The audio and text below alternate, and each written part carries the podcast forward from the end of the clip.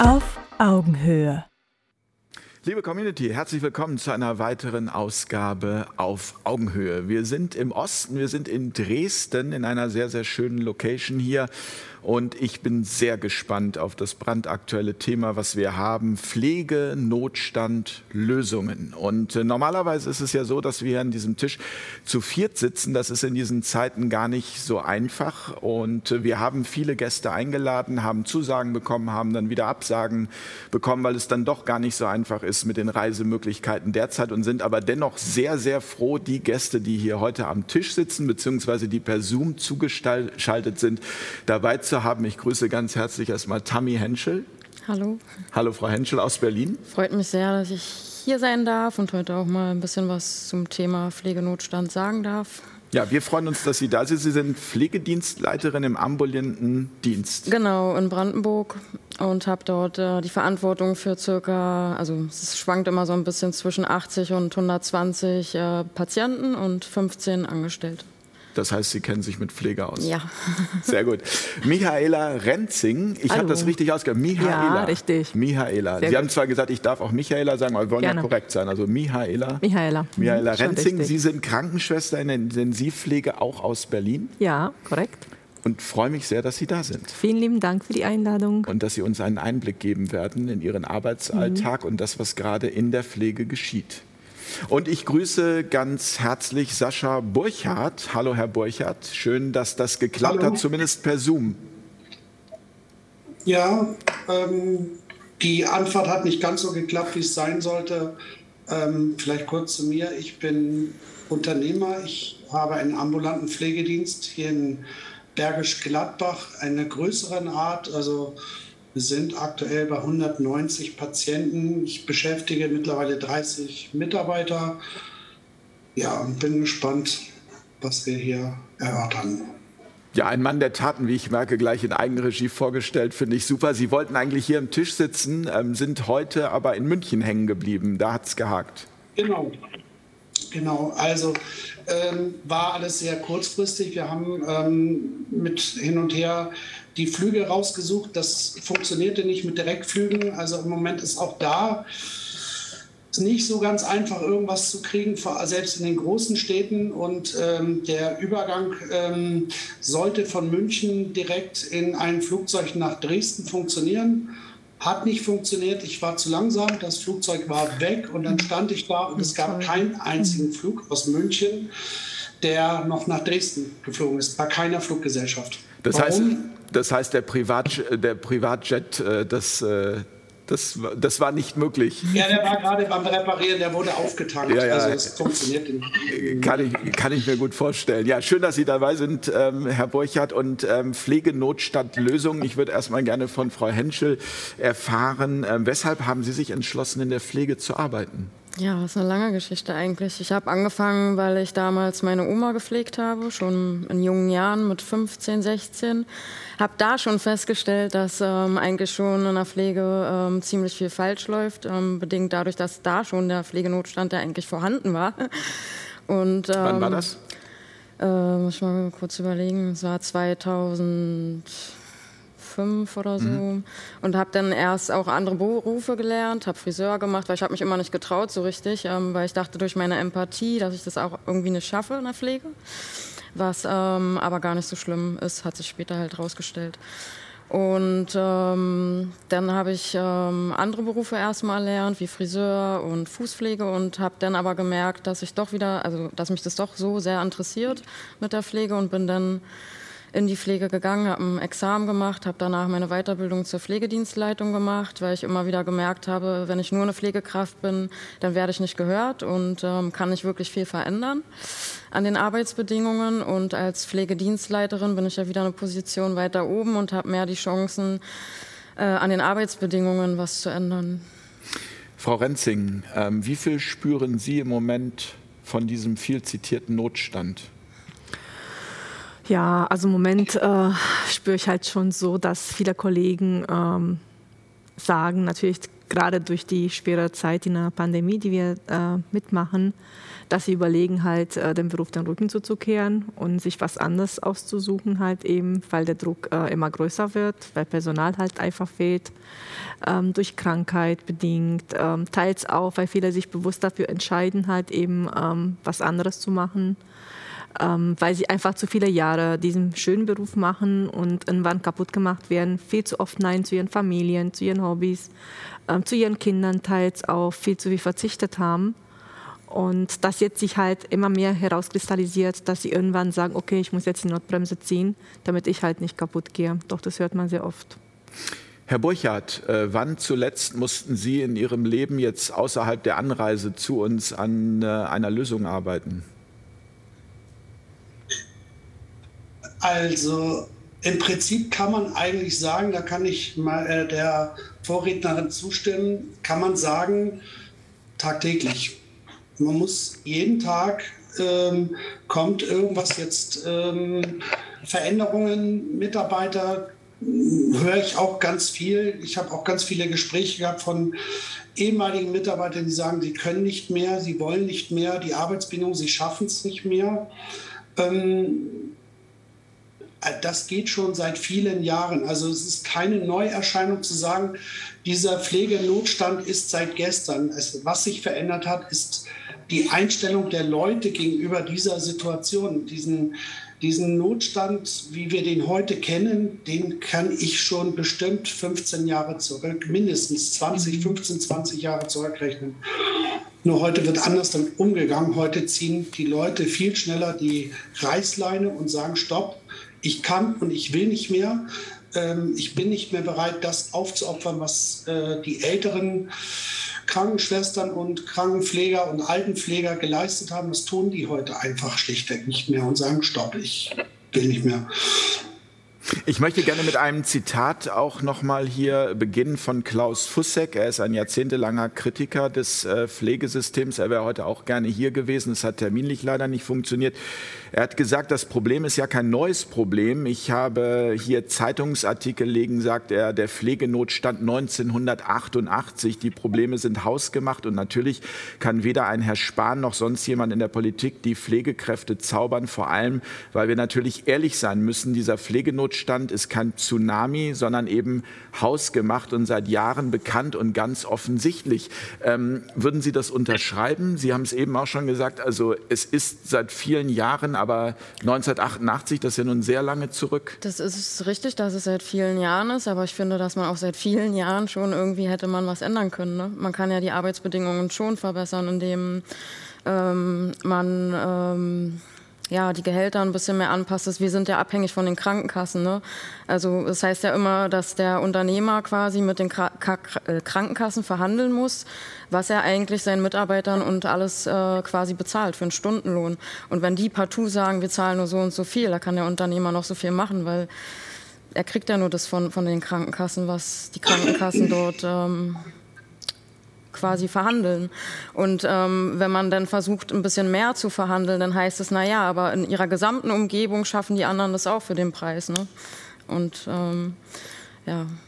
Dann kommt noch dazu, dass es ja auch ähm, bundeseinheitlich nicht gleich ist. Das heißt, ähm, wir zum Beispiel, ich bin aus Brandenburg mit meinem Pflegedienst, sie arbeitet in Berlin.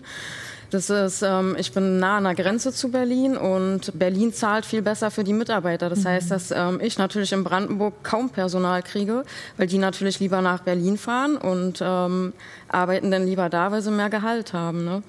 Und das sind alles so Sachen, die ich finde, die hätte man schon lange ändern können.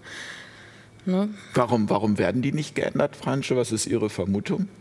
Geht Ihnen das auch so? Ja, also ich arbeite seit 1991 in der Pflege, beziehungsweise 88 habe ich wirklich mit der Pflege okay, angefangen. Okay, dann können Sie ja wahrscheinlich genau, jetzt hier das, auch konkret ähm, zu Stellung ja, beziehen. Also ich kann schon zu äh, sagen, also ich äh, schließe mich Herrn Borchardt an, seit mindestens 20 Jahren haben wir auf jeden Fall Pflegenotstand. Das ist jetzt nicht äh, seit gestern oder seit zwei Jahren jetzt, seitdem die Pandemie angefangen hatte, sondern das haben wir wirklich mindestens seit 20 Jahren eigentlich. Ne? Und ähm, ich denke, die Attraktivität des Berufes halt, das ist halt das ähm, was wirklich das A und O, was geändert werden muss. Da muss halt irgendwie, also ich meiner Meinung nach, es ist nicht das Geld, was mich mehr reizen würde, sondern die Arbeitsbedingungen. Also okay, das ist aber spannend. Es ist nicht das Geld, weil Nein. ja oftmals dieses Argument kommt, mit mehr Geld, mit mehr Anreizen würde sozusagen auch. Ähm Nein, also für mich. Nicht nur. Ich, ich rede nur für mich jetzt. Mhm. Also ich wäre bereit, auch für 5 Euro weniger zu arbeiten die Stunde, wenn äh, andere Arbeitsbedingungen, anstatt zum Beispiel akut Krankenhaus, akut Geriatrie, in der Nacht alleine 30 Patienten zu versorgen, ist es einfach nicht zu schaffen. Wenn man zum Beispiel wie in anderen Ländern, Dänemark, Schweden, äh, zum Beispiel nur sechs Patienten hätte oder Klienten, die man äh, versorgen möchte, ähm, dann ist es natürlich auch von der psychischen hier, äh, von der psychischen Komponente auch nicht so belastbar. Und dann geht man auch mit weniger Gehalt viel glücklicher nach Hause und kann den Menschen auch viel mehr geben, als wenn ich jetzt 30 Euro die Stunde bekäme. Also aus meiner Sicht, das ist halt persönlich. Aber nun, Herr, Herr Burchardt, da würde ich von Ihnen gerne mal ähm, wissen, Sie ja. haben ja viele Angestellte in diesem Bereich. Ähm, welche Rolle spielt das Geld da? Oder sind ähm, es wirklich, wie, wie, jetzt Frau, ähm, wie jetzt Frau Renzing sagt, die, ähm, die Arbeitsbedingungen in erster Linie? Ähm, nein, also ich glaube, wenn man das versuchen will, erstmal zu erklären, was da passiert, dann muss man erstmal das Thema Geld zur Seite schieben und eine Sache begreifen, was Außenstehende nicht begreifen, dass die Pflege ein Beruf ist, die von einer Berufung kommt. Mhm. Diese Menschen, die in der Pflege arbeiten, die machen das aus Überzeugung. Ähm, das ist anders als ein Handwerker, als ein Mechaniker, als ein Bäcker, ein Verkäufer vielleicht. Ähm, man steht jeden Morgen mit einem anderen Gefühl aus, auf, für Menschen da zu sein. Man versucht, ähm, ein, ein Teil dazu beizutragen, dass es jemandem gut geht und geht unglaublich gefrustet nach Hause, wenn man diese Minimalanforderungen überhaupt nicht mehr schafft. Ähm, so, das ist eine Entwicklung, die die letzten Jahre, in den letzten 20 Jahren mehr geworden ist. Da hat die Politik mit Sicherheit einen großen Fehler gemacht, indem sie den äh, diese, diesen Pflegegrad 0 oder 1 oder wie das heute, na, erst hieß es dann 0, jetzt ist es Pflegegrad 1, ähm, eingeführt hat, damit noch mehr Patienten auf den Markt gebracht hat, die ähm, ich will jetzt mal sagen, die meisten Unternehmer versuchen händeringend sich das auch einzuverleiben. Das heißt, die Arbeitsbelastung ist dadurch noch höher geworden zusätzlich zu einer Arbeitsbelastung, wo die meisten Krankenschwestern, Pfleger, wie auch immer, mit nach Hause gehen und sagen, eigentlich bin ich überhaupt nicht zufrieden. Ich habe es nicht geschafft, was ich eigentlich schaffen wollte. Es sind kleinste Ansprüche. Ähm, es fängt bei einer ähm, älter, ich sage jetzt nämlich ja typisch die Altenpflege, ähm, jemand ist schwerst erkrankt und man nimmt sich vor, diesen Menschen einmal an, den Bett, an die Bettkante zu setzen, ihr zu helfen beim Trinken oder beim Essen. Das funktioniert nicht. Wenn, so wie sie äh, gerade gesagt hatte, man 30 Menschen versorgen muss, dann fängt etwas an, was unglaublich frustend ist, nämlich ein Prioritätensystem. Man versucht nur noch das Wichtigste abzuarbeiten. Ähm, versucht irgendwie den Betrieb aufrechtzuerhalten und geht am Schluss abends nach Hause und denkt, so ein Mist hätte ich oder und hat noch noch und jetzt kommt noch etwas, was auch typisch für die Pflege ist, ein schlechtes Gewissen über gegen seinen Kollegen im nächsten Dienst. Weil man dann nicht geschafft hat, was man geschafft hat. Ähm, die Nächsten müssen das wieder ausbaden und das ist eine Spirale, die geht seit 20 Jahren. Das Geld, was Jens Spahn oder diesen Bonus oder was da alles kommt, ist nebensächlich. Das interessiert, wenn man es genau fragt, eigentlich keine Pflegekraft. Natürlich sollen Pflegekräfte gut verdienen. Und sie verdienen auch nicht schlecht im Verhältnis zu anderen Ausbildungsberufen. Aber solange die Arbeitsbedingungen nicht besser werden, wird es ähm, mit mehr Geld nicht dazu führen, dass auch nur irgendeiner zurückkommt und sagt, ich mache diesen Beruf wieder. Es muss möglich sein, dass, ähm, wie ich das zum Beispiel bei meinen Mitarbeitern erlebe, ähm, Mütter haben Kinder, so ist nun mal irgendwie die Biologie gemacht. Diese Mütter möchten ihre Kinder auch erleben. Diese Kinder, diese Frauen haben Partner zu Hause.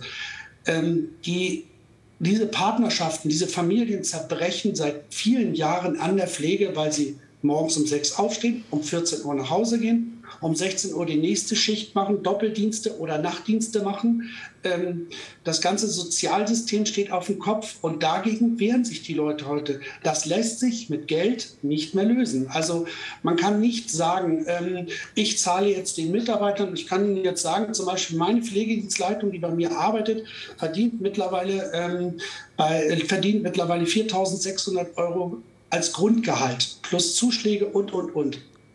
Das löst auch nichts. Selbst wenn ich sage, sie kriegt 10.000, wenn sie die Arbeitsbelastung hätte, dass sie sagen müsste, ich kann meine Kinder nicht vernünftig betreuen, dann wäre sie weg. Also verstehe ich das jetzt und, richtig? Äh, ich, ich, verstehe das richtig. Ja. Äh, sie sagen, der Beruf ist eine Berufung, das äh, ja, bestätigen Sie ja. ja auch. Aber zur Berufung bedeutet, Berufung bedeutet eben auch, man will Menschlichkeit äh, reinbringen. Und das, das funktioniert aber genau. nicht eben dadurch, dass, es, dass man einfach für so viele Patientinnen und Patienten zuständig ist, dass die Menschlichkeit auf der Strecke bleibt. Kurz gesagt, wir machen eigentlich eine Massenabfertigung.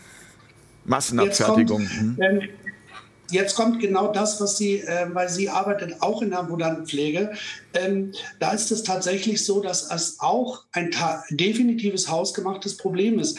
Ähm, die Krankenkassen legen de, de facto, das stimmt, ähm, die Preise fest. Es gibt einen Verhandlungsspielraum, ähm, wo wir von, wenn man gut verhandelt, von zwei bis vier Prozent pro Jahr mit Erhöhung rechnen. Jetzt, ähm, wenn ich dann mit Menschen spreche, ähm, was die zum Beispiel äh, bekommen für eine einen Patienten nach Hause zu fahren und zu duschen, dann kriegen die einen Herzinfarkt, dann kriegen die einen Schock, wenn sie hören, das sind nur zwischen 20 und 30 Euro, je nachdem, wie groß ähm, oder wie lange der Betrieb existiert. Mhm. Ähm, was die Menschen wollen, ist das Gefühl haben, dass ihre Arbeit gewertschätzt wird, dass ihre Arbeit auch Sinn macht. In der ambulanten Pflege ist ganz einfach ein ganz übler Faktor eingetreten, nämlich Zeit ist Geld. Das heißt, das heißt, das heißt Entschuldigung, das, das, heißt, ich möchte es einfach nochmal ins Konkrete einfach reinbringen, Frau Henschel. Ähm, wie, wie, sieht denn ein Tag bei Ihnen aus? Also, und, und was würden die Patienten eigentlich brauchen, was Sie denen nicht geben können? Zeit. ähm, das Problem ist. Äh, Zuneigung, Zuwendung. Genau, also dass man einfach, die wollen sich natürlich auch mal loswerden. Die sehen ja, also teilweise haben die manchmal auch gar keinen mehr, außer uns Pflegekräfte, die dort vorbeikommen. Und wenn wir dann gerade mal, weiß ich, zwei Minuten für einen Strumpf ausziehen haben, äh, da bleibt nicht mehr viel übrig, um mit dem Menschen zu reden. In der Zeit sollen wir uns die Hände desinfizieren, die dauert schon eine Minute. Dann sollen wir dokumentieren und sollen aber eigentlich auch noch äh, unsere Arbeit machen. Und da das stimmt vorne, also da kommt man schon vorne und hinten nicht klar. Ne? Hat man Notfall, äh, wird das ja auch nicht so richtig äh, finanziert. Und da ist man dann manchmal eine Stunde vor Ort oder so. Ähm, alle anderen Patienten warten, die muss man dann hinterher auch noch versorgen. Also ich komme dann natürlich aus einer äh, Stresssituation vom Allerfeinsten, wenn man natürlich einen Notfall hat. Ne? Man dort vor Ort irgendwie hantiert, ist man ja psychisch auch manchmal kaputt danach. Aber man muss sofort von einer Sekunde zur anderen wieder umschalten und weiter funktionieren, weil die anderen warten ja auch. Ne?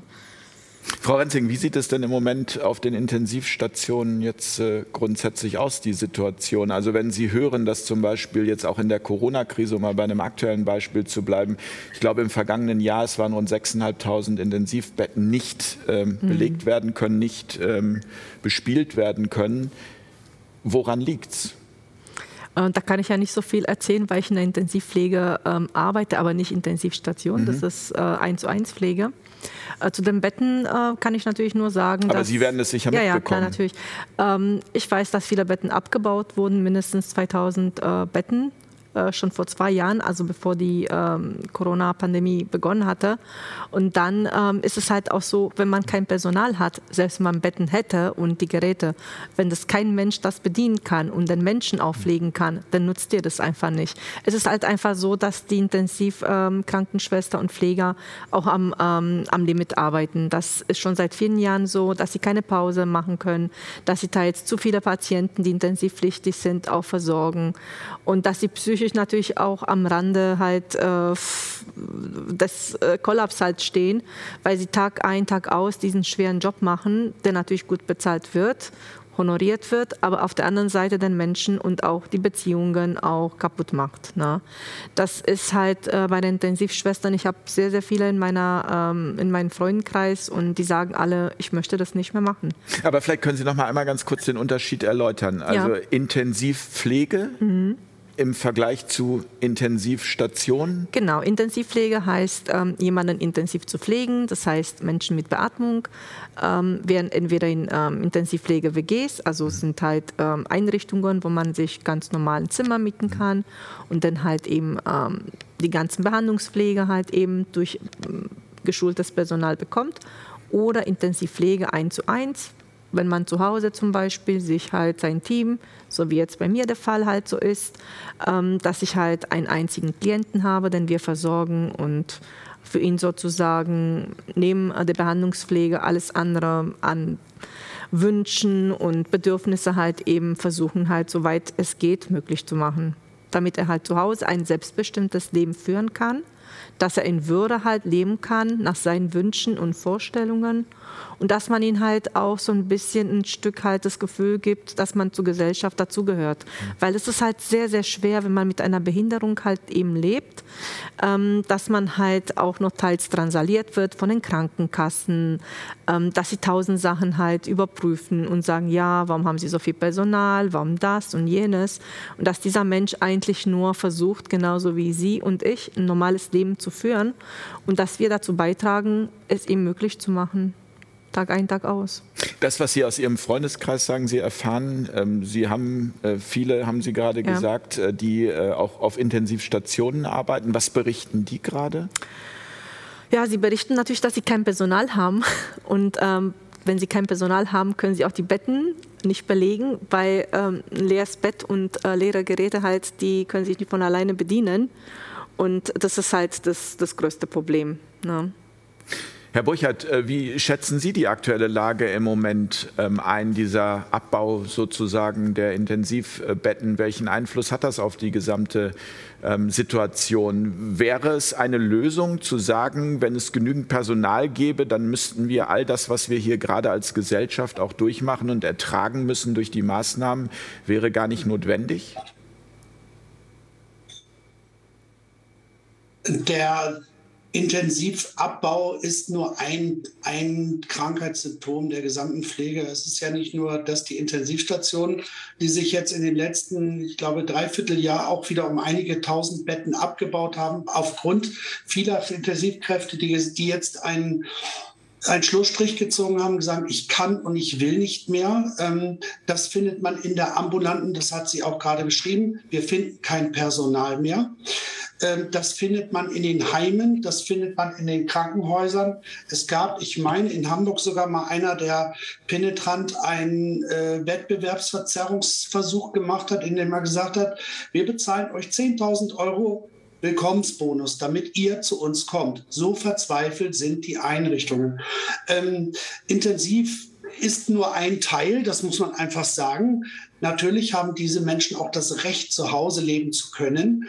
Aber auch dort ähm, ist es so, dass ähm, die, die Personalknappheit so schlimm ist, dass man in den sozialen Medien mittlerweile verzweifelte Eltern ähm, darum betteln, lassen, helft uns, wir brauchen, unser Kind soll zu Hause bleiben, ist an der, mhm. ist, wird beatmet, äh, braucht so und so die Leute, ich finde keinen, kommt zu uns, solche Sachen liest man mittlerweile. Mhm. Ähm, die Regierung selber, die hat ähm, in den letzten Jahr, mindestens in den letzten Jahr, zwei ganz gravierende Fehler gemacht. Der erste ist, ähm, den sie gemacht haben, äh, dass sie deutschlandweit den Tarif festgelegt haben. Das ist ein ganz gravierender Fehler. Ähm, kann ich auch gleich erklären. Das Zweite ist, ähm, dass sie die Impfpflicht jetzt eingeführt haben. Die soll ja am 15.03.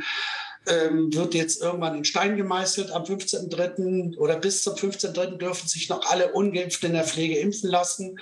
Ähm, und danach ähm, ist dann vorbei. Das bedeutet, die Mitarbeiter in der Pflege, die sich bis heute haben, nicht haben impfen lassen, da wird es ein ganz großer Teil ähm, auch nicht tun. Und das bedeutet, die Unternehmen müssen diese Menschen entweder freistellen, davon gehen wir jetzt alle aus, äh, oder sie werden kündigen oder, oder, oder. Das ist ein ganz, ganz gravierendes äh, Problem, was auf uns zusteuert innerhalb der nächsten vier, fünf Monate. Es werden wieder Hunderte bis Tausende von Pflegekräften schon aus Protest sagen, nein, das mache ich nicht mit, ich will das nicht.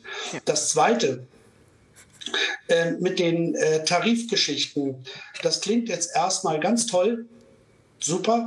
Wir haben ab äh, September nächsten Jahres einen Tarif für alle Pflegekräfte bundesweit.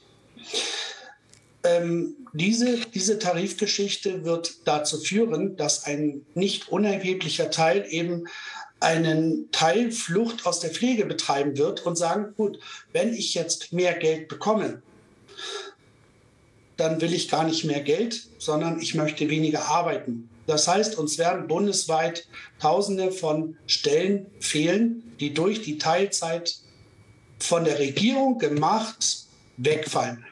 Und das bedeutet automatisch, dass kleinere Betriebe, die nicht die Mittel und Finanzen und die Möglichkeiten haben, zu sagen, so, ich lege noch einen drauf, ihr kriegt jetzt bei uns 500 Euro mehr. Wenn die das nicht können, werden die zurück. Es wird, ein, es wird, es wird sich zentralisieren und es wird viel, einige große, ähm, große Unternehmer geben und die kleinen werden am Limit irgendwann untergehen. Aber wenn ich das jetzt richtig verstehe, dann ist sozusagen zu den ohnehin schon schwierigen äh, Arbeitsbedingungen ähm, jetzt auch noch die Impfpflicht ein, ein, großer Faktor, ja. wo man, ich glaube, Sie haben hier, ich habe hier ein Zitat von Ihnen, Sie haben gesagt, ich kann seit Monaten nicht mehr schlafen, weil ich Angst habe, dass ich den Job, den ich leidenschaftlich gerne mache, nicht mehr ausüben darf. Der Grund eine Impfung, die ich nicht möchte. Richtig, weil ich bin jung, ähm, ich sehe es halt ein bisschen anders. Ich, klar, ich bin Führungskraft, bin Vorbildfunktion, ja. Ich äh, möchte aber, dass jeder selber entscheiden kann, kann, in dem Sinne, ob er sich impfen lässt oder nicht. Ich bin eine junge Person, ich ähm, lebe vegan, ich ernähre mich sehr gut, ja. Ich bewege mich sehr viel und ich halte mein Risiko halt immer noch anders wie jemanden, für jemanden, der halt, äh, weiß ich, 80 Jahre alt ist, äh, sieben äh, Erkrankungen hat, ne? Ähm, und deswegen ist ja auch ein neuartiger Impfstoff, wo man immer noch ähm, auch noch mal bemerken muss, dass er immer noch aktuell in der dritten Studienphase ist. Und solange die Studienphase nicht abgeschlossen ist, möchte ich diese Impfung nicht haben. Die, ähm, dann wird halt auch immer begründet, naja, steckt, man steckt ja dann oder man könnte ja andere Menschen anstecken, aber wir haben seit zig Jahren antibiotikaresistente Keime, wo ähm, hunderte Antibiotika, Milliarden, keine Ahnung wie viele in der Massentierhaltung landen, Reserveantibiotika, also es wird ja immer schlimmer, dadurch entstehen immer mehr Resistenzen. Wir sind mittlerweile in der vierten Generation von Antibiotikaresistenzen, also das heißt, dass die Bakterien irgendwann nicht mehr auf die Antibiotika anschlagen. Und irgendwann gibt es halt auch diese Reserveantibiotika nicht mehr. Und wir sind ein ganz kleines Haar, also ganz kurz davor, diese zu verlieren. Und da wird auch überhaupt nichts geändert. So, dann kam Corona und deswegen fühlen sich viele Mitarbeiter auch, glaube ich, verarscht, auf Deutsch gesagt.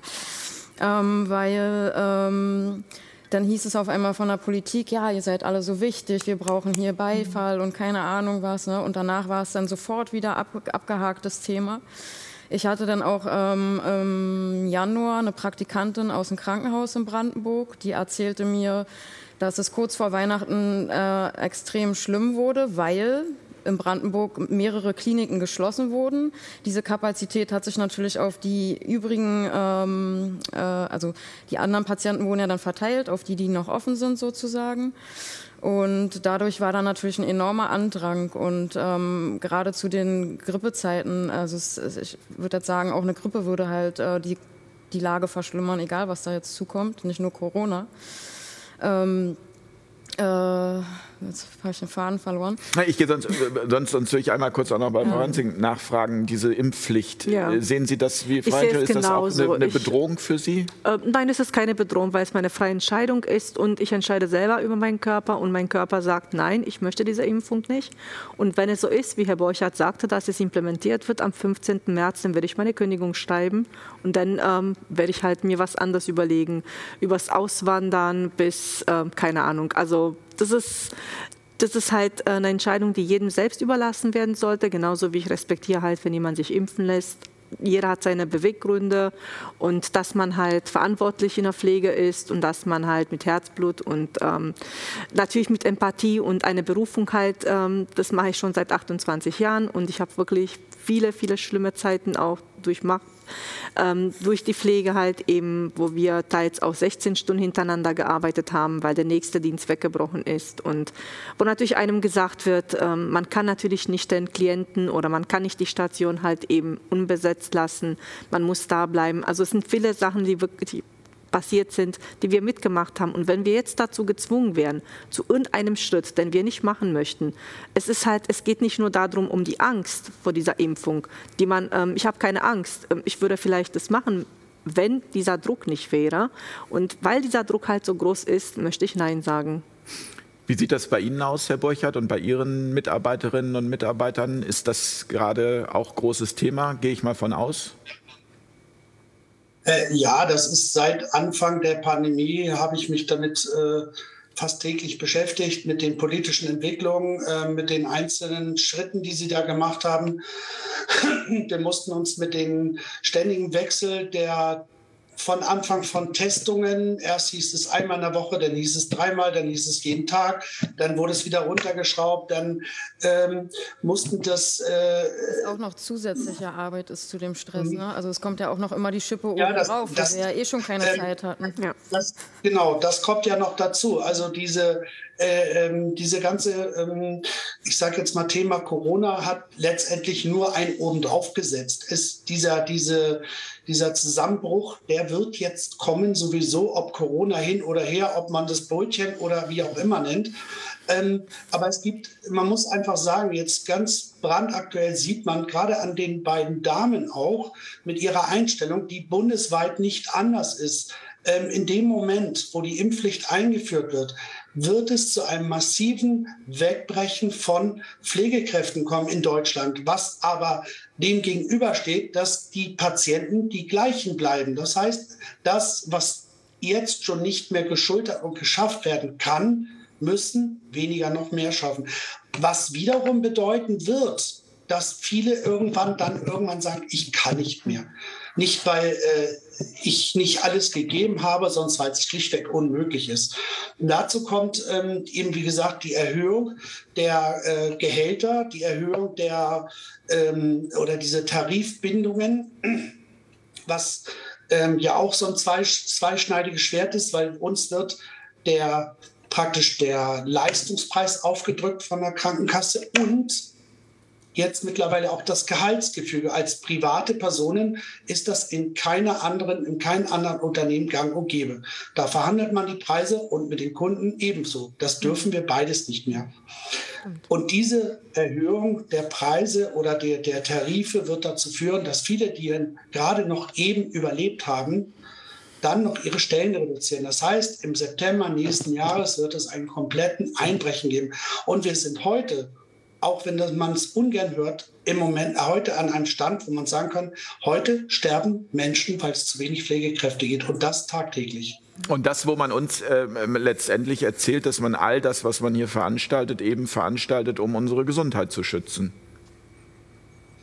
Nein, das ist, hat nichts mehr mit Schützen zu tun. Hätte man ähm, auf, ähm, vor zehn Jahren ähm, auf die Pflegekräfte, auch wirklich langwierige, lang erfahrene Pflegekräfte gehört, dann hätte man begriffen, dass die Prävention im Vorfeld sehr viel verhindert hätte. Prävention kann man aber nur leisten, wenn die entsprechenden äh, Personen da sind, wenn die Zeit und der Raum dafür da ist. Die Krankenkassen geben dafür viel zu wenig Geld aus.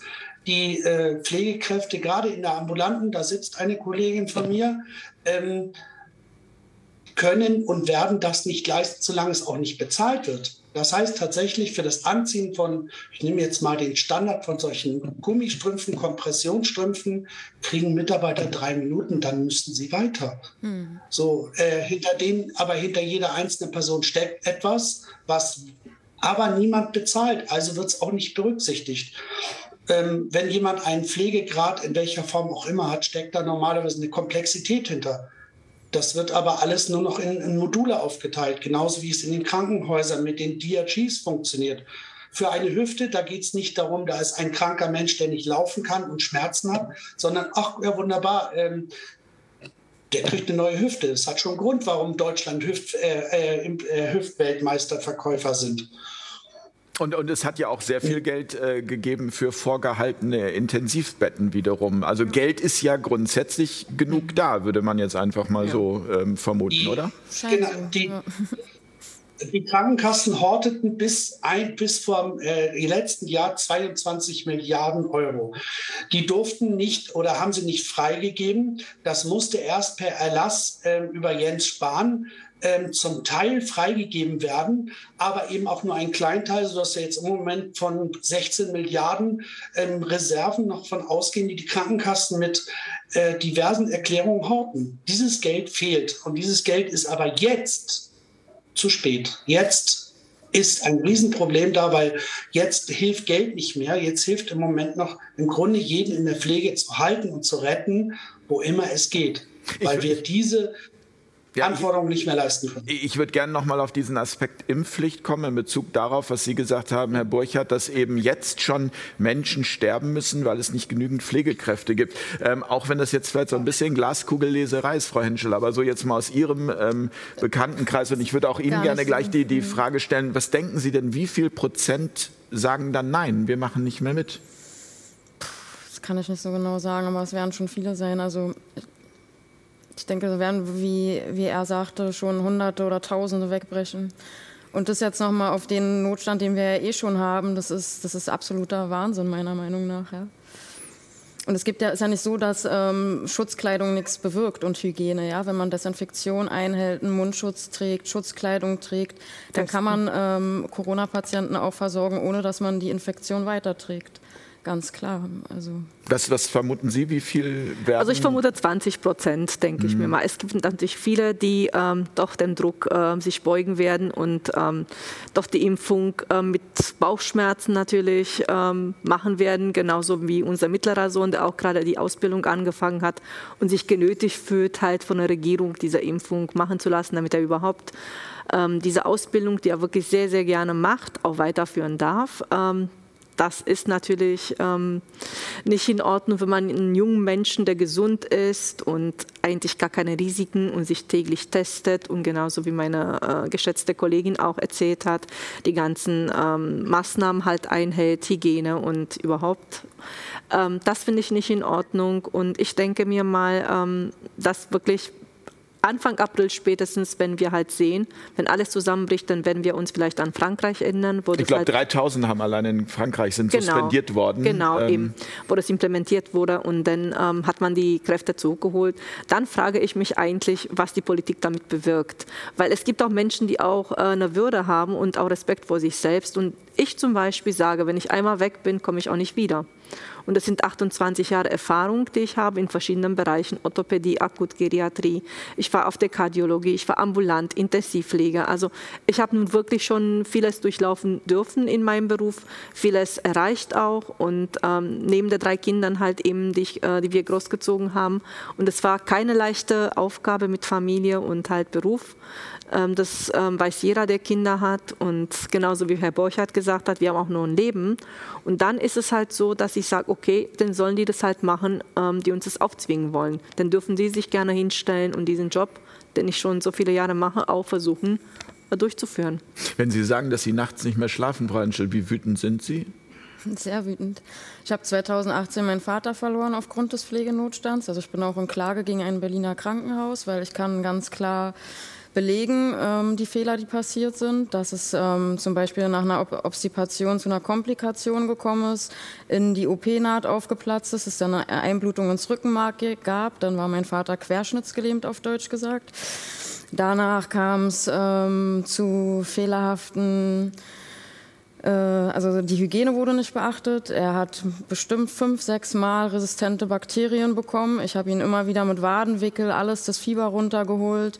So und letztendlich ähm, haben sie ihn dann auch noch auf Fieber ähm, äh, eine Bestrahlung äh, durchgezogen. Ne? Also er hatte 38 Grad. Dann setzt man ihn noch unter eine Bestrahlung und anschließend haben sie die Reserveantibiotika angeschlossen und dann kam es zum Organversagen. Und da frage ich mich schon, was ist hier los? Und ich habe auch die Ärzte natürlich alle zur Rede gestellt. Denen war das mega mega peinlich. Die haben auf den Boden geguckt. Ähm, ein Kissen, äh, das war auch noch das Schärfste. Ja. Ich hatte dann ein Kissen, ähm, äh, was total mit äh, Sekreten voll war, weggeschmissen, weil das war eins von einer Intensivstation was man halt nicht waschen kann, was manchmal in Flugzeugen oder etc. pp ist. Habe das in den Mülleimer getan im Krankenhaus und nächsten Tag lag es tatsächlich wieder am Bett meines Vaters. Das habe ich auch als Beweismittel zu Hause, weil das werde ich alles dem Richter vorlegen. Und ich finde es einfach eine Schweinerei, dass man da auch nicht gehört wird. Ich habe die Ärztekammer angerufen, die Krankenkassen, niemand hat sich dafür interessiert, niemand. Wirklich. Ist das ein Einzelfall, Herr Burchardt? Ähm, nein, muss man, also ich Erstmal, ich finde das ganz fürchterlich, sowas sagen, äh, zu hören.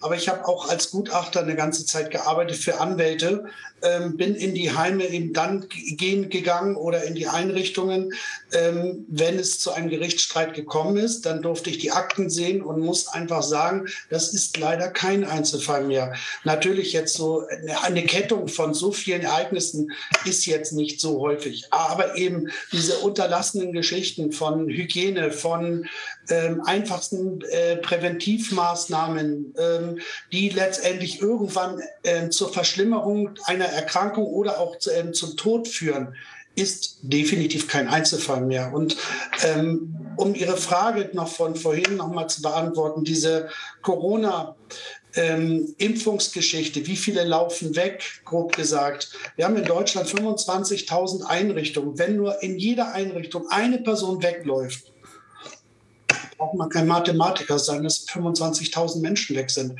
die uns überall an jeder Ecke fehlen. Ich habe nur als Beispiel ganz konkret ähm, einen Anruf von einem Patienten bekommen, ähm, den hatte ich zufällig dann selber auch am Telefon. Dann sagte zu mir, ähm, ja, ich suche einen Pflegedienst und so weiter. Haben Sie nicht irgendwie Platz?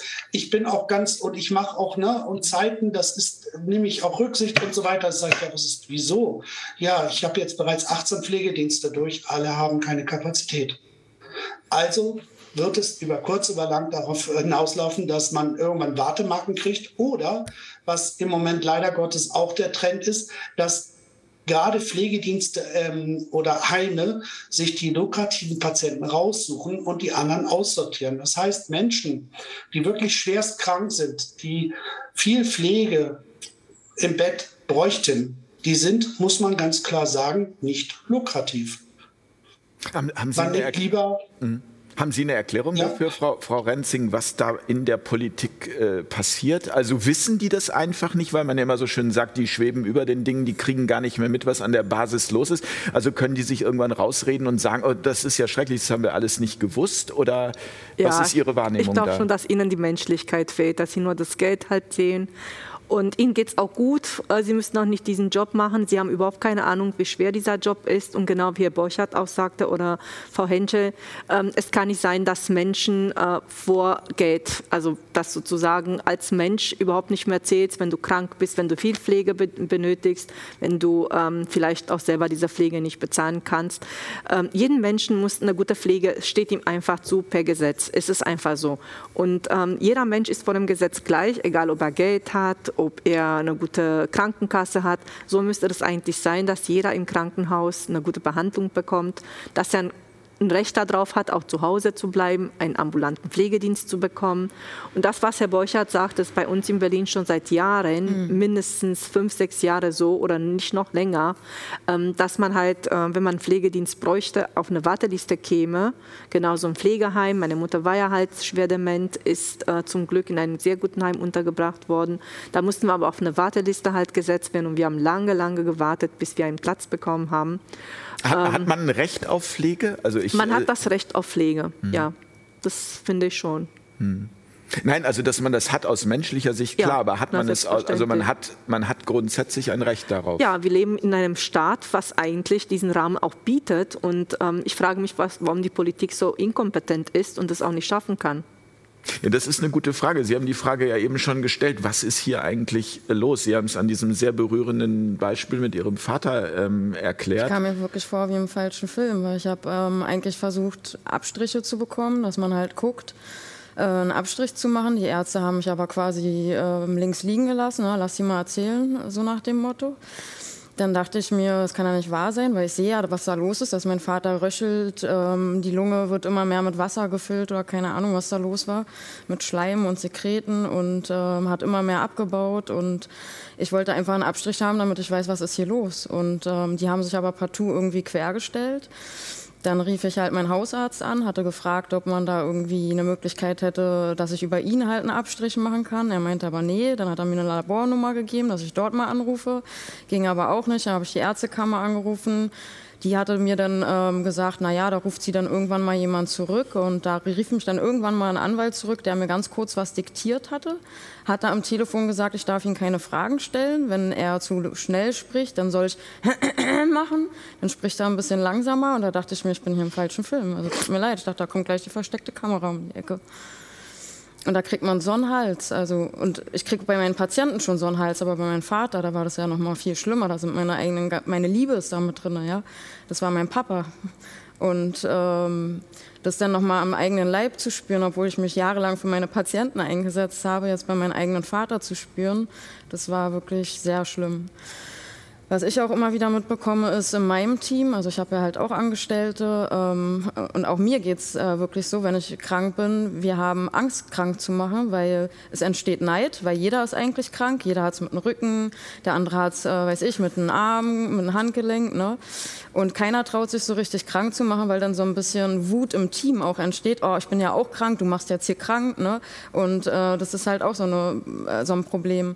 Weswegen manche Mitarbeiter halt immer mehr warten, um zum Arzt zu gehen. Und dann irgendwann ist es so schlimm, dass sie komplett wegbrechen. Und so hatte ich halt auch zum Beispiel eine Mitarbeiterin, äh, die sich so den Rücken, also sie hat so lange gewartet, dass sie jetzt seit zehn Monaten ist sie komplett gar nicht mehr arbeitsfähig.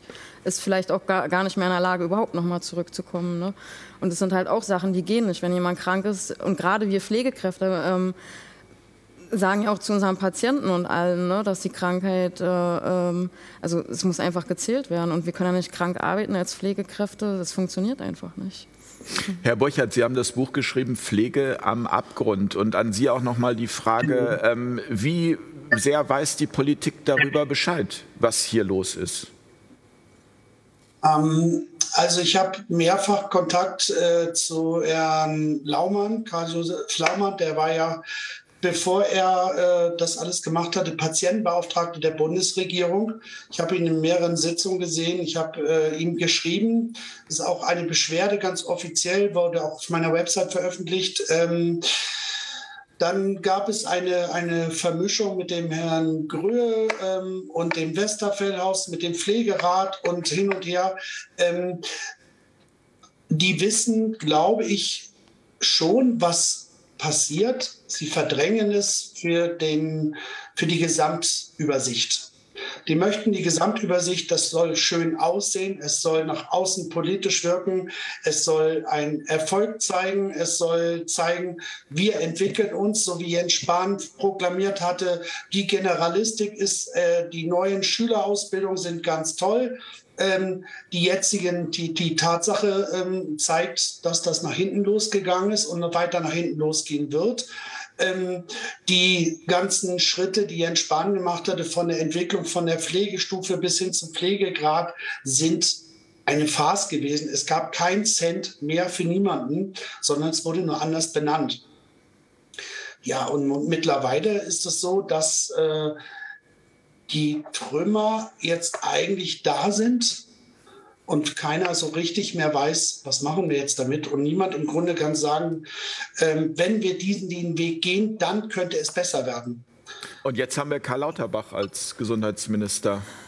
Ich habe Bauchschmerzen. Na, herzlichen Glückwunsch. Das geht noch, noch weiter nach Ich glaube, dass es noch schlimmer Weil, ist als Sparen. Ja, ja das glaube ich allerdings auch. Ja, ich auch. Zumal er ja irgendwo das, da, das System auch schon dahin geführt hat, nur in einer anderen Position. Ne? Also das muss man ja auch irgendwo bedenken. Hm. Wie sieht das eigentlich in, innerhalb jetzt ähm, auch äh, mit, mit, Protest aus? Also inwieweit kommunizieren Sie als, als Pflegerinnen und Pfleger den Protest nach außen? Na, welche Versuche gibt es da, ähm, die Politik zu erreichen und, und was zu verändern? Oder hat man dafür letztendlich überhaupt gar keine Zeit mehr, weil man so dermaßen in diesem, ja, in diesem Hamsterrad der Pflege drin hängt, dass ja. man sagen kann, also wenn ich das auch noch mache, dann kann ich mich, dann kann ich mich auch noch von der Familie verabschieden? Das ist eine sehr gute Frage, die Sie gestellt haben, an die ich gar nicht gedacht habe, uns eigentlich zu vernetzen und versuchen gemeinsam was zu ändern, weil wir einfach Schadenbegrenzung betreiben. Wir versuchen halt, genau wie Herr Borchardt auch gesagt haben, die Trümmerstücke halt eben ähm, versuchen halt eben zur Seite zu sichern oder das zu machen halt, was möglich ist. Ähm, ich denke, der richtige Weg wäre einfach zusammenzuhalten und zu überlegen, wie wir das halt, ähm, ich möchte das eigentlich nicht aufgeben, weil ich das ähm, mit sehr viel Liebe mache, weil ich extrem gesund bin für mein Alter. Ich bin in den letzten zwei Jahren nicht einen einzigen Tag krank gewesen und das spricht schon vieles dafür, dass ich halt auf meinen Körper hören sollte und auch genau aus diesem Grund halt gegen diese Impfung bin.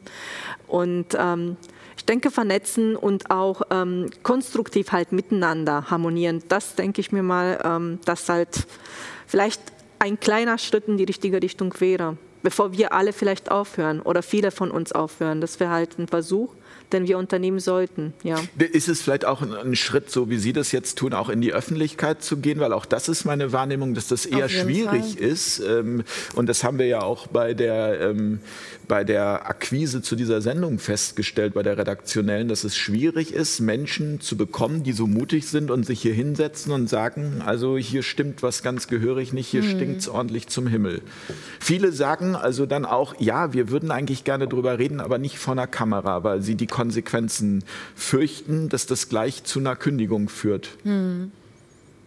Ja, habe ich auch erlebt. Also bei Freunden oder so, dass sie sagen, die würden es jetzt nicht in der Öffentlichkeit machen. Aber die Probleme sind halt da. Zu mir sagen sie es natürlich. Ne? Ich habe damit kein Problem, weil ich sage, die Wahrheit muss auf den Tisch, sonst wird sich nie was ändern. Ne? Und ja. Herr Burchardt, muss der Protest öffentlicher werden? Äh, der, also öffentlicher als der Prozess ist, kann er gar nicht mehr werden. Wir haben ähm, in den letzten Jahren diverse Petitionen gehabt mit, ich weiß wie viel tausend Unterschriften. Es gibt ähm, Bilder, wo aus dem Bundestag äh, die äh, Petition so schwer war, dass sie wahrscheinlich schon äh, äh einen Einkaufswagen dafür brauchten. Es wurde ignoriert. Wir haben diverse ähm, Vereine und Gruppierungen, die auf schon ja, ich schon fantasievolle Weise versucht haben hinzuweisen. Pfleger, äh, dann hier gibt es diese Pflegegruppierung, die in allen sozialen Netzwerken zu Tausenden, die auf die Straßen gehen, ähm, mit denen ich auch schon gesprochen habe.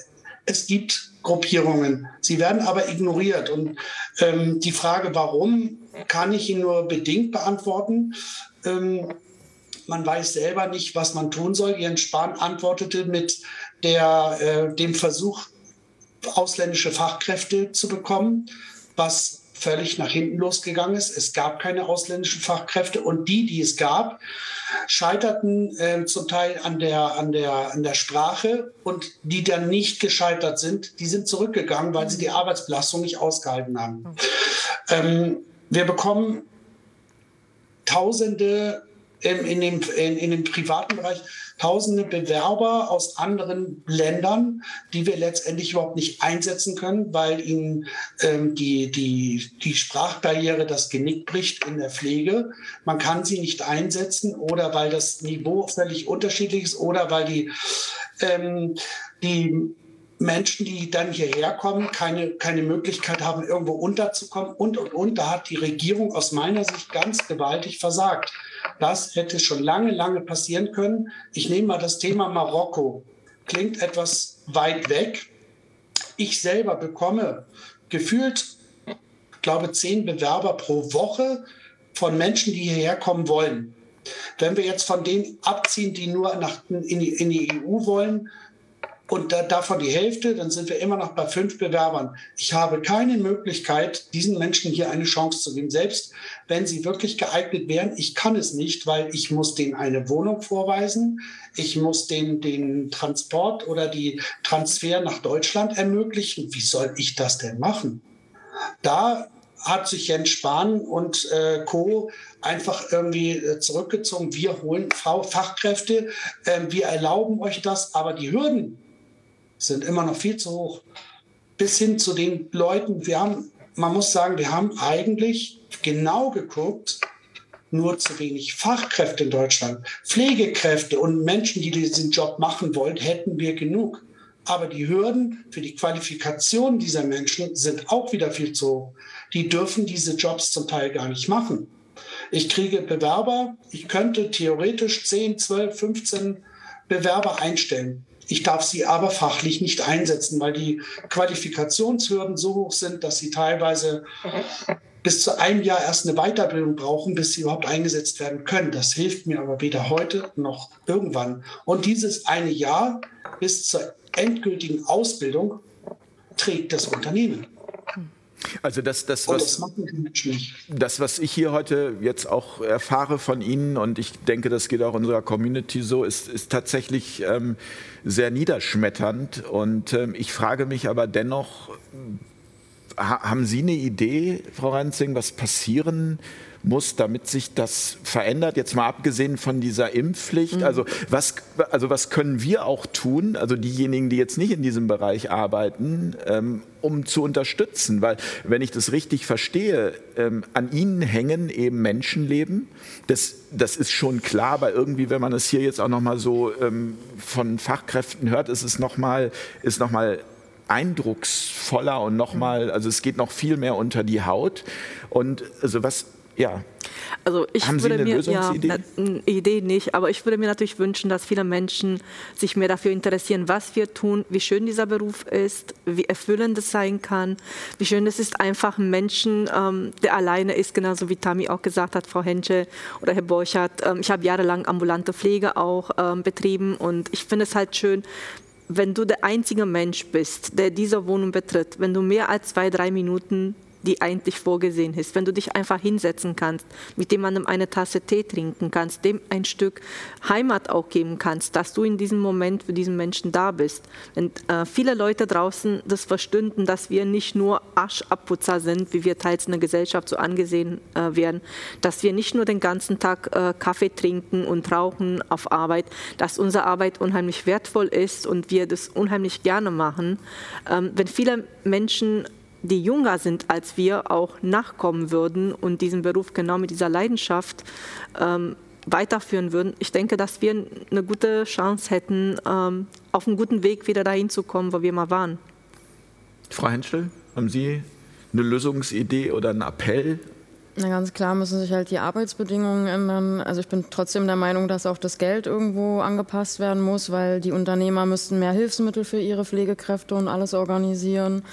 Äh, das fängt schon an, wenn wir im ambulanten Bereich für Patienten einkaufen, das alles zu buckeln, macht den Rücken kaputt. So könnte man einen Trolley holen, ne, den man die Treppen hochziehen kann. Das sind so Kleinigkeiten. Und diese ganzen vielen Kleinigkeiten mal anzufangen, das wäre schon mal was. Äh, da muss ich noch mal einmal ganz kurz, weil Sie sagten, seit 1991 sind Sie dabei. Also mhm. war das früher besser? Es war früher besser. Also ich weiß noch damals, als ich die Ausbildung angefangen habe, 91, ähm, wir hatten viel mehr Personal. Also wir waren so gut besetzt im Frühdienst. Mein ähm, Tag als Schüler war unheimlich schön, weil ich wirklich ähm, waschen durfte, also die Grundpflege in Ruhe machen durfte. Ich hatte jemanden an meiner Seite, der mein Mentor war, der mit mir alles ähm, gemacht hat. Ich durfte halt ähm, mit Patienten raus, ich durfte mit denen ein bisschen bisschen draußen im Park spazieren gehen. Ich durfte Menschen halt eben, wenn sie Besuch bekommen haben, unterstützen halt eben, dass man ein bisschen das schön arrangiert halt das Zimmer, weil man halt auch im Krankenhaus ähm, möchte man gerne halt hübsch zu sein, also ein bisschen zurecht machen und ähm, ja, all das durfte ich halt erleben und ähm, hat sich halt sehr, sehr zum Nachteil, nachdem ich äh, die drei Kinder bekommen habe und wieder in die Pflege zurückgegangen bin, ähm, habe dann halt ähm, diesen sehr krassen Unterschied auch gespürt gespürt halt, ähm, das fing eigentlich seit 2000 so an ungefähr also mindestens 21 äh, Jahre ist es halt her, ähm, dass man gespürt hat, dass man gehetzter wird, dass man ähm, viel weniger Zeit hat für Sachen, wo man früher zum Beispiel anderthalb Stunden Zeit hatte für eine Grundpflege, äh, Mittagessen erwärmen, einen kleinen Spaziergang, hast du auf einmal nur eine halbe Stunde. Und auch dieser Zeit, die man bekommt, versucht man natürlich so gut zu füllen, wie es halt eben geht, dass man den Menschen auch eine Freude bereitet. Aber im Grunde genommen gehst du nach Hause und bist völlig kaputt, weil du dich immer wie ein Hamster in ein Rad drehst und immer gegen die Zeit rennst. Aber, aber gab es da irgendwie einen Moment, wo es irgendein Gesetzesentwurf oder irgendwas Konkretes, ab dem ja, sich mit der das... Pflegeversicherung. Mit der Pflegeversicherung. Genau, mit der Einführung der Pflegeversicherung ähm, fing es halt auch an, auch mit der äh, Privatisierung halt von Krankenhäusern, sehr Vivantes zum Beispiel, ähm, dass die halt eben, ähm, klar, die können einen ganz anderen Tarif anbieten und viele arbeiten dort gerne, aber die Arbeitsbedingungen, die sind halt schlechter. Ne? Und ich bin der Meinung, Geld ist wichtig, genauso wie Frau Henschel sagt und Herr Borchardt auch, aber für mich ist halt viel wichtiger halt die Arbeitsbedingungen. Also wenn ich jetzt eine Balance halt äh, stellen würde, würde auf jeden Fall die Arbeitsbedingungen halt für mich die Attraktivität des Berufes ausmachen. Zu denen ja, wenn ich das richtig verstanden habe, eben auch diese Impfpflicht äh, gehört, wo Sie sagen, das ist Ihre rote Linie. Herr Burchardt, ähm, wo ist Ihre rote Linie? Es ist schwierig. Ich habe mich damals entschieden, diesen Pflegedienst, äh, den ich heute habe, zu gründen, nicht mit dem Gedanken, ich will Geld verdienen, sondern tatsächlich, das Ziel war für mich, Pflege soll wieder Spaß machen, weil ich genau dasselbe erlebt habe. Es scheiterte immer an meinen Vorgesetzten, die mir immer irgendwelche Vorschriften gemacht haben, die ich nicht wollte. Das habe ich geändert. Ähm, ich habe äh, die letzten Jahre genau das getan, was äh, äh, ich finde, was wichtig ist, nämlich mit Mitarbeitern wieder geredet, gemeinsam geguckt. Ich habe darauf auf äh, Unternehmensgewinne ähm, in großer, in großer ähm, Form verzichtet, die, äh, wie sie gerade sagte, mit dem Trolley anschaffen und solche Sachen. Also wir sind mittlerweile in jeder Hinsicht ähm, ähm, gut ausgestattet, aber das, das hängt natürlich auch mit der Bereitschaft eines Unternehmers zusammen. Ähm, wo ich ganz klar sagen muss, das tun sie nicht alle. Die Pflegedienste oder Pflegeeinrichtungen sind längst in den betriebswirtschaftlichen Bereich in Deutschland angekommen, die das gleiche Ziel haben wie alle anderen, nämlich Geld zu verdienen. Und äh, der tatsächliche Gedanke von Pflege ähm, und dieser gegenseitigen Wertschätzung, weil Pflege bedeutet ja nicht nur alte Menschen oder kranke Menschen zu pflegen, sondern es gibt diesen Pflegekräften nämlich mindestens genauso viel. Und diese Wechselwirkung, die ist kaputt gegangen. Und solange das ähm, auf diese Weise weitergeführt wird, dass Menschen nur als eine betriebswirtschaftliche Zahl verarztet werden. Das Heim kostet 3.000 oder 5.000, der Pflegedienst kostet 7,50 Euro oder dies oder jenes und ein Krankenhaus, da gibt es die DRG, das ist denn, äh, der ist denn jetzt nicht mehr der kranke Patient, sondern die kranke Hüfte oder die kaputte Schulter oder der Herzinfarkt. Solange das so ist, wird es immer schwierig bleiben. Das Geld, was nun kommen soll, ähm, wird das nicht mehr lösen. Auch die versprochene neue, es soll jetzt einen zweiten Pflegebonus wieder geben für die Corona-Geschichte. Ich kann Ihnen jetzt aus meiner äh, tatsächlich praktischen Ecke sagen, äh, die Leute haben den Vogel gezeigt. Haben gesagt, ich brauche das Ding nicht. Ich brauche mehr Kollegen, ich brauche Unterstützung. Ich, äh, mir ist das völlig egal, ob ich mehr oder weniger verdiene. Wenn, wenn ich ganz offen sprechen darf, ich gönne jedem, jeder Pflegekraft 5000 oder 6000 brutto, keine Frage. Aber es wird, wenn die Arbeitsbedingungen so bleiben, dazu führen, dass sie das vielleicht noch drei oder vier Monate länger machen. Danach werden sie es hinschmeißen, weil sie irgendwann sagen, ich kann nicht mehr. Die Impfpflicht setzt noch einen obendrauf. Der Tarif, äh, die Tarifproblematik ähm, wird ihre Opfer fordern. Ähm, ich sehe im Moment sehr schwarz. Ich kann nur jedem einzelnen Unternehmen raten, pflegt eure Mitarbeiter mit dem, was irgendwie möglich ist.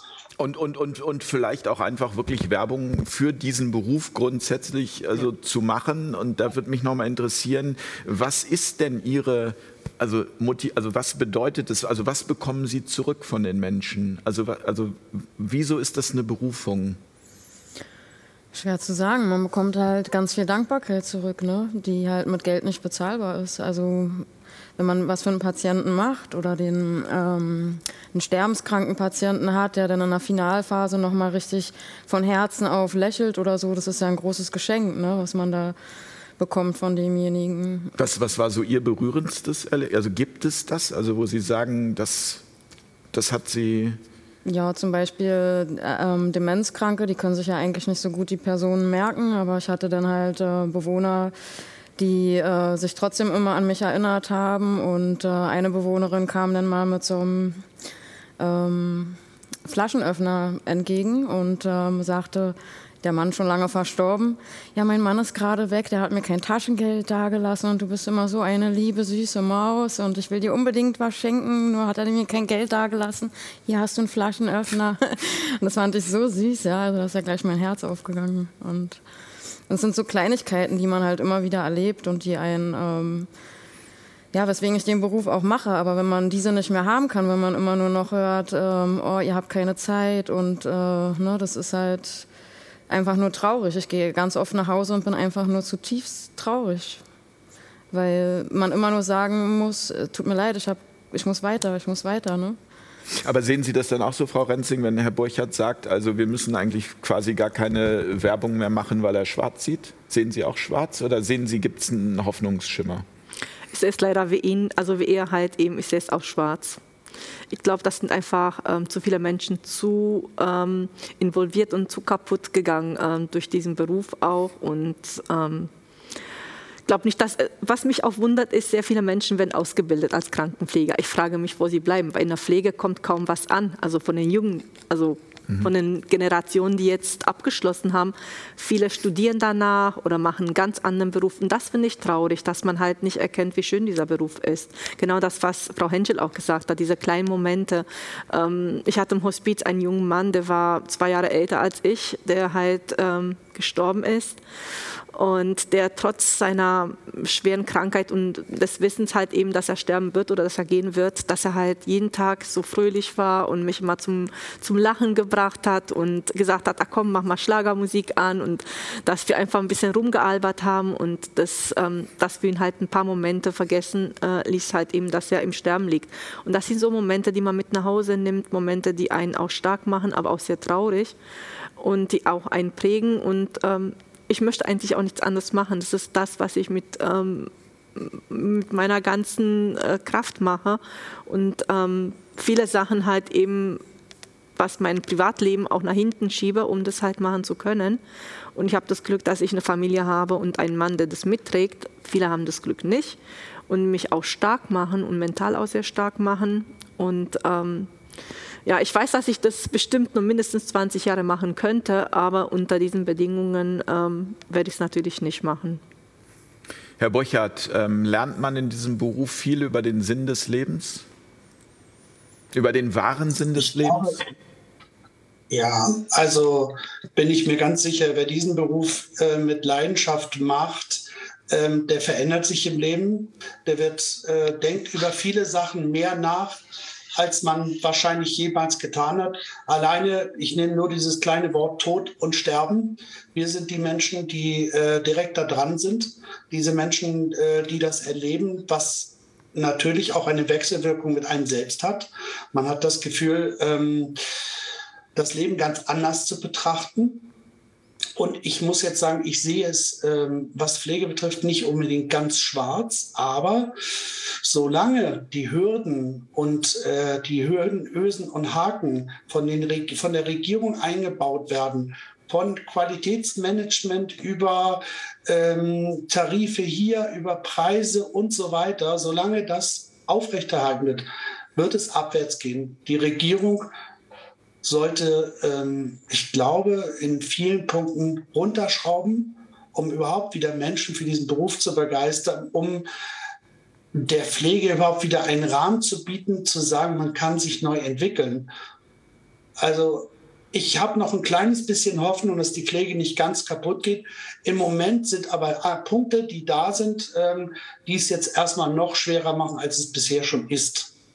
Aber, aber jetzt mal ganz konkret, wenn Sie jetzt Gesundheitsminister wären, was wäre der erste Schritt? Was würden Sie also Schluss mit der Privatisierung in diesem Bereich? Gehört das komplett in staatliche Hände? Also was, ja. was wäre Ihre Maßnahme? Nein, also in staatliche Hände zu geben, das, das wäre ähm, politisch ja gar nicht mehr möglich.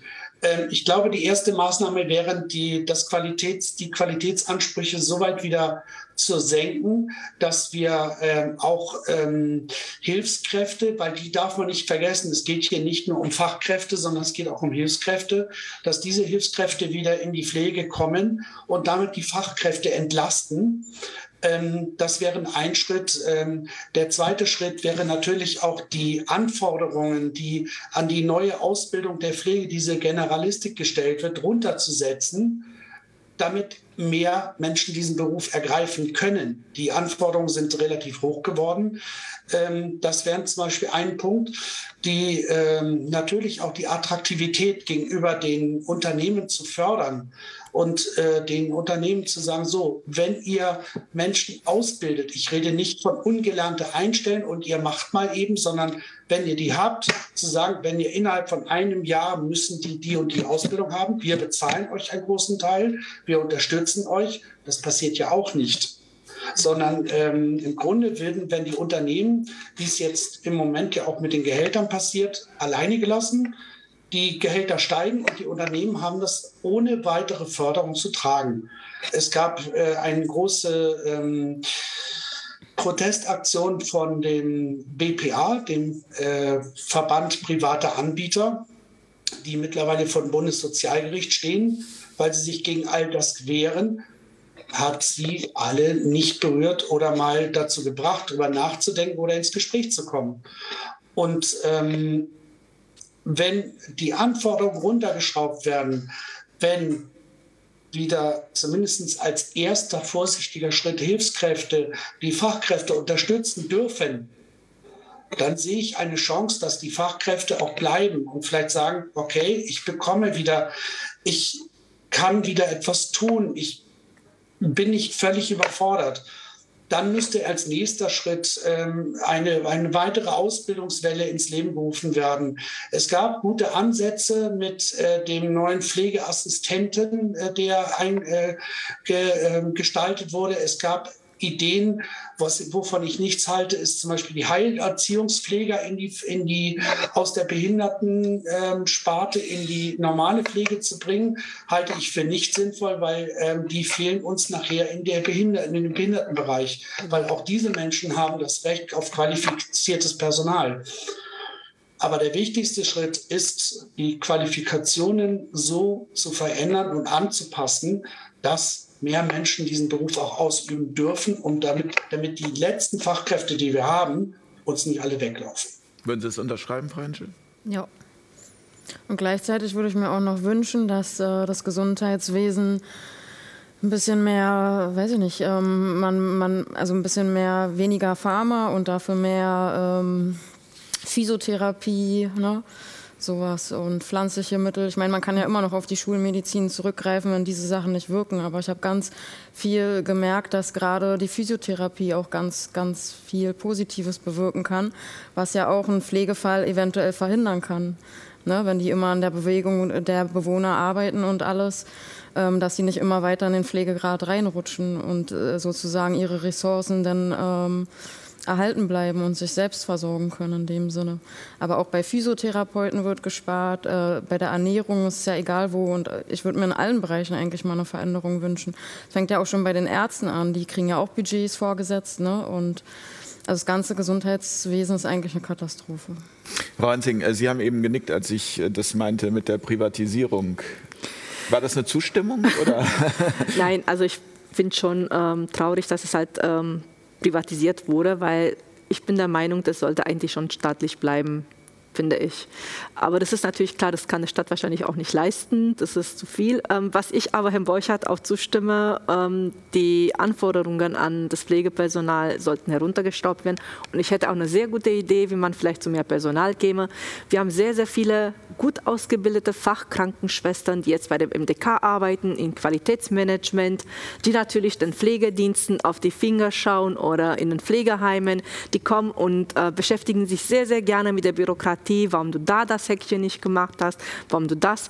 Und ich finde es gut, wenn die wieder zurück halt eben zu den Wurzeln gingen und wenn sie vielleicht in die Pflege, gerade jetzt, wo wir alle zusammen kollektiv an einem Strang ziehen sollten, wieder mit einsteigen und vielleicht auch mal richtig arbeiten und vielleicht die ähm, ganzen Ansprüche ein bisschen herunterschrauben. Dann würden sie es vielleicht verstehen, warum wir das auch unter diesem Zeitdruck und unter den Bedingungen, die wir haben, auch nicht immer schaffen. Das finde ich zum Beispiel sehr gut und sehr angebracht. Und wenn sie auch mal einen Arsch in der Hose hätten, diese Menschen würden vielleicht von sich aus sagen, okay, ich drehe halt den Schreibtisch den Rücken zu und gehe in die Pflege, um die Kollegen zu unterstützen. Das wäre natürlich auch mal eine nette Geste, aber das wird natürlich auch nicht kommen.